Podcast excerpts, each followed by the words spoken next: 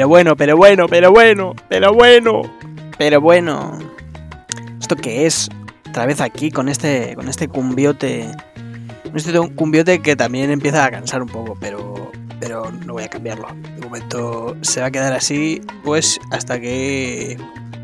hasta nueva orden. Hasta nueva orden y como ahora todo pasa directamente por, por orden directo de, de, del Kremlin y Putin, este, este conflicto que lleva apenas una semanita, ¿no? Pues hasta que él no, no se preocupe de, de esto, yo seguiré haciéndolo tal cual como estaba, siguiendo exactamente sus órdenes, a pesar de que ni sea comunista ni de izquierdas ni nada, pero si la, la derecha mediática y ultraderecha eh, española, que hace dos días era la que se presentaba a hablar con Putin y su entorno más cercano, eh, porque era puro, puro nacionalismo y pura, pura derecha, dicen que ahora la izquierda española es la que estaba con ellos, pues habrá que hacerles caso porque ¿qué sabrán? ¿Qué sabremos nosotros acerca de nuestras propias inclinaciones? Si ya están ellos para decirnos, para decírnoslas, básicamente. Pero bueno, son cosas demasiado serias para este, este programa de mierda. Aquí hemos venido a hacer, a hacer un poquito la risa dentro de lo que se pueda, que es bastante poco. Y soy yo el que, el que se dedica a intentar hacerla. Es lo que habría que decirle al pueblo ucraniano al fin de cuentas, ¿no? Que bueno, que no esté tan triste, no, no, no, esté, no esté tan triste, que no pasa nada. Un par de bombas, bueno. Eh, en Europa te pondremos eh, las principales ciudades con colorines de tu bandera y ya está. No estés triste, te apoyamos desde lejos. Así que bueno, después de esta, de esta chorrada eh, política internacional, guerras, estamos que lo petamos, a fin de cuentas. Toca presentar como Dios manda este santo eh, programa eh, comunista, comunista de verdad, como Putin, comunista de verdad, tampoco como, como los que están en Ucrania, que son de, a fin de cuentas, dos nazis dándose de hostias a ver quién, quién es más fuerte. Y evidentemente el nazi más grande es más fuerte. Pero bueno, eh, simplificando mucho la situación. Nadie se ofenda eh, mucho. Eh, que se ofendan lo justo. esto vuelve a ser programa de reeducación cultural, PRC. Ya sabéis, es igual de doloroso que una PCR. También tienes que tener ciertos síntomas para, para estar aquí escuchando esto. Pero eh, no necesitas cita previa para disfrutar de este tremendo show. Eh, para una PCR, sí, claro. Tienes, que llamar y es un lío. Si no quieres pagar, si eres rico, si eres rico en este programa también te hago un show eh, personal, privado. Puedo no tener ninguna clase de ropa. Eso ya a gusto del consumidor y depende de cuánto pagues. Que en mi caso no es mucho. No hace falta demasiado dinero para que yo parezca desnudo y retozando en el fango prácticamente. Así que bueno, esto es, eh, como digo, programa de Revolución Cultural, temporada 3, capítulo 7, 8, creo que 8 ya. Pero bueno, da igual. Da igual porque el que les está hablando de nuevo es Mediatorix, el bárbaro incívico, dispuesto a hacer, hacer la risa, ¿no? Hacer una semana más ya en marzo, ¿no? Como pasa el tiempo, ¿no? Que somos viejos, pasan, pasan los años, los meses hace apenas eh, ocho semanas, ¿no? Estábamos haciendo un programa de mierda, iniciando esta nueva temporada en este año nuevo y llevamos casi eh, dos meses, empezando el tercero. Se acaba ya un poquito el verano. Se acaba el verano, pero empiezan las guerras al parecer. Pero bueno, ya está dentro de poquito eh, Semana Santa, ¿no? Estamos en los carnavales todavía, disfrutándolo. Y aunque yo no soy muy, muy de carnavales, estas fiestas también hay que disfrutarlas, pues, de otras muchas maneras. Como se te ocurran, puede ser, yo qué sé, beber mucho alcohol, que eso es para mí cualquier fiesta. Tomar una droga moderada, que eso es, pues, si, tengo suficiente suerte. Y bueno, pues hay otras ofertas culturales, como puede ser, yo qué sé, el cine u otras, otras movidas otras medidas que no me interesan porque todo esto era una introducción para intentar hablar del cine y que es eh, solo chistes que tengo para hoy. Mm, así, así un poquito crudo, ¿no? Porque sí, lo que quería hablar hoy son de los clichés de las, de las películas, ¿no? De las, de las películas, películas. Em, que como en cualquier historia ficcionada, eh, más, más en el cine porque va, va sobre todo de historias, em, tiene su propia, su propia lógica, su propio orden en el que las cosas suceden y pasan. E incluso eh, su propia lógica interna que fuera de allí no tiene ninguna clase de sentido. incluso en los, en los clichés más, más básicos y esenciales que podemos tener todos en mente de películas que, conocemos que, que son difíciles a veces de entender un poco. Por ejemplo, la frase esta mítica de Forrest Gump de eh, la vida es como una caja de bombones, nunca sabes eh, lo que te va a tocar. Como si eres si eres un retrasado, pues a lo mejor no lo sabes. Claro que hay que tener en cuenta que la persona que supuestamente lo dice es, es, una persona con claras deficiencias mentales. Entonces, hay que tener eso en cuenta, ¿no? Es una persona que, es una persona deficitaria, eh, tiene, pues bueno, tiene sus, limitaciones y sus pensamientos, eh, bueno, laterales, llámalo así si quieres, y te está diciendo eso. Y tú, que supone que eres una persona que ha nacido en sus plenas facultades mentales eh, a tope, eh, está diciendo, oye, pues esta frase me parece maravillosa. Una, frase que dices, bueno, a ver, puede ser que, no sepas eh, lo que trae una caja de bombones si te la están regalando y pues son de estas de bombonería y no es la clásica en Nestlé caja roja que te viene literalmente lo que contiene en la propia tapa prácticamente y si no, por debajo. Pongamos que ha sido una bombonería de verdad y has, y, y, ido eligiendo uno por uno el bombón que quieres para quien sea.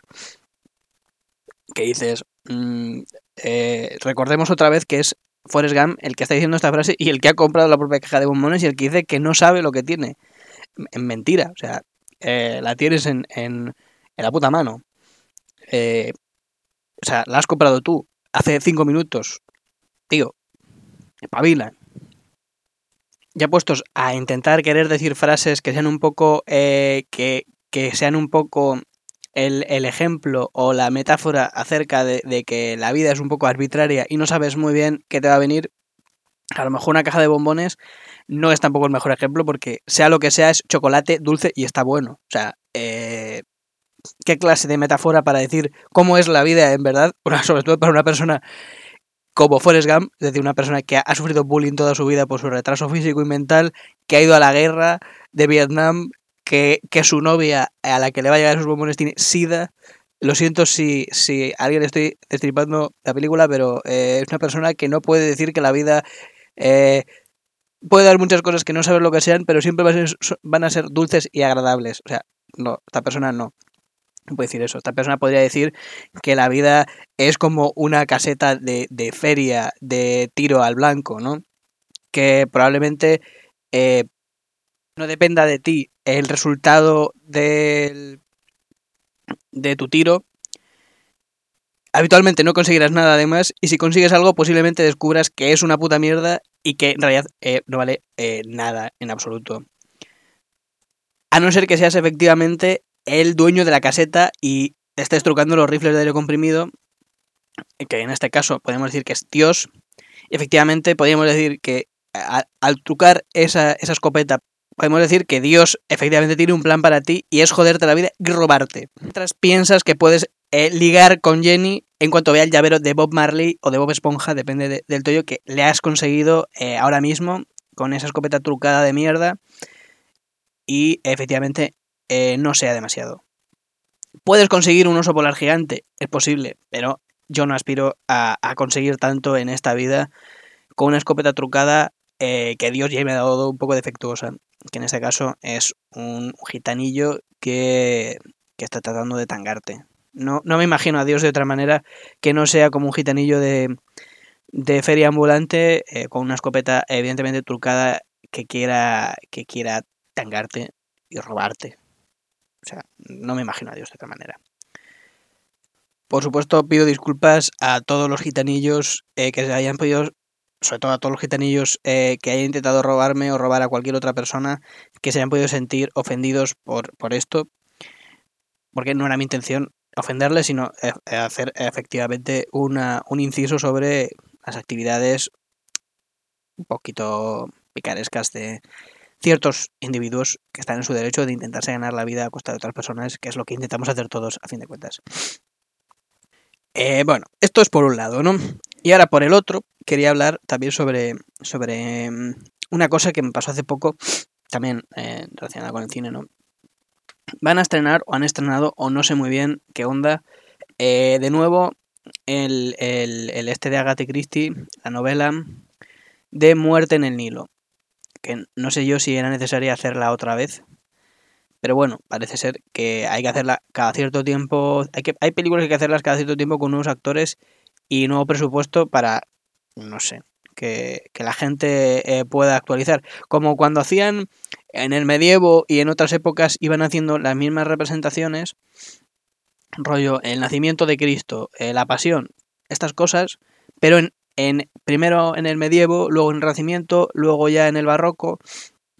Y además si te fijas, en cada uno lo que va cambiando objetivamente no es la historia, sino que de repente un señor que supone que es un romano medieval lleva un traje de, conquistador eh, de América de pleno siglo XVI-XVII dices, mm, o sea, vale que intentéis actualizar la obra, pero tampoco hacía falta eh, intentar engañar al público diciendo, así, así vestían los romanos.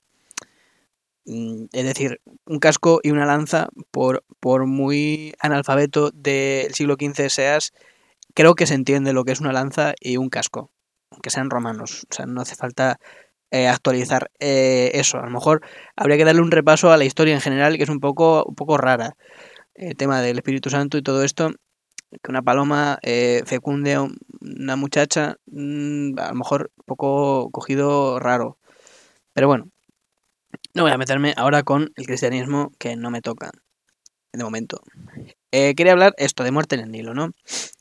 Y em, iba viendo carteles y te presentan los personajes y los actores en plan de, pues, eh, yo qué sé, pues Hércules Poirot, eh, el amante, la madre, el criado. Y claro, la historia va sobre a ver quién ha podido ser el, el que haya matado a Almenda, ¿no? Almenda que, que matan al principio, ¿no? Y claro, todo está he puesto en duda sobre si es la madre, sobre si es el amante, sobre si es un criado, tal. Y dices, si, eso está tan alejado de mi realidad que si a mí me matasen, o sea, podría haberme matado mi madre, de todos esos personajes que están ahí en duda, porque, mira, eh, amante no es que no tenga amante, es que para tener un amante tiene que tener una esposa o una novia principal y no tengo ni eso. O sea, ya andarían muy perdidos. Y mucho menos una especie de mayordomo o eh, criado al que yo le mande a hacer algo. Eh, o sea, eh, esa gente inmediatamente detendrían a mi madre aunque no lo hubiese hecho porque no podría ser otra persona. O sea, eh, inconcebible que te mate una persona por la calle. Eso a un rico no le pasa, por parecer. A los pobres nos deben de matar gente arbitrariamente a lo loco, mientras que a los ricos cuando les matan siempre es alguien que tiene unos motivos muy claros sobre por qué asesinarle. Nadie mataría a un rico por, porque sí, por un ataque de locura ni por puro, puro mecanicismo de muerte, sino bueno, le mato porque me fue infiel, le mato porque es mi hijo y le odio, le mato porque le, le odio porque me está oprimiendo. Tampoco nos pueden matar porque sí, simplemente te pasabas por ahí y te apuñalaron. No hay más razón de ser de, de un pobre, a fin de cuentas. Así que bueno, eh, ya sabéis, ¿no? La movida del cine, que se queden en el cine, y como cualquier eh, obra eh, representativa, ¿no? cualquier teatro, cualquier eh, película, tiene un fin y este es el fin de, este, este, pequeño show, ¿no?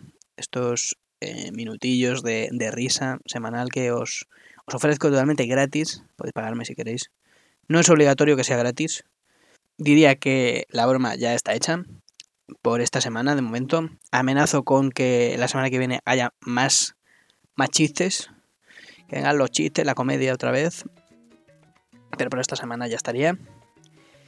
Eh, este que les he hablado, de nuevo, eh, ha sido Mediatorix, Ya sabéis, estoy en redes eh, sociales, Instagram y Twitter con Mediatorix, con Bacon X. Esto, esto ha sido todo por esta semana. Ya sabéis, no os olvidéis de darle un, una limosna a un ex leproso. Y nos vemos la semana que viene. Chao.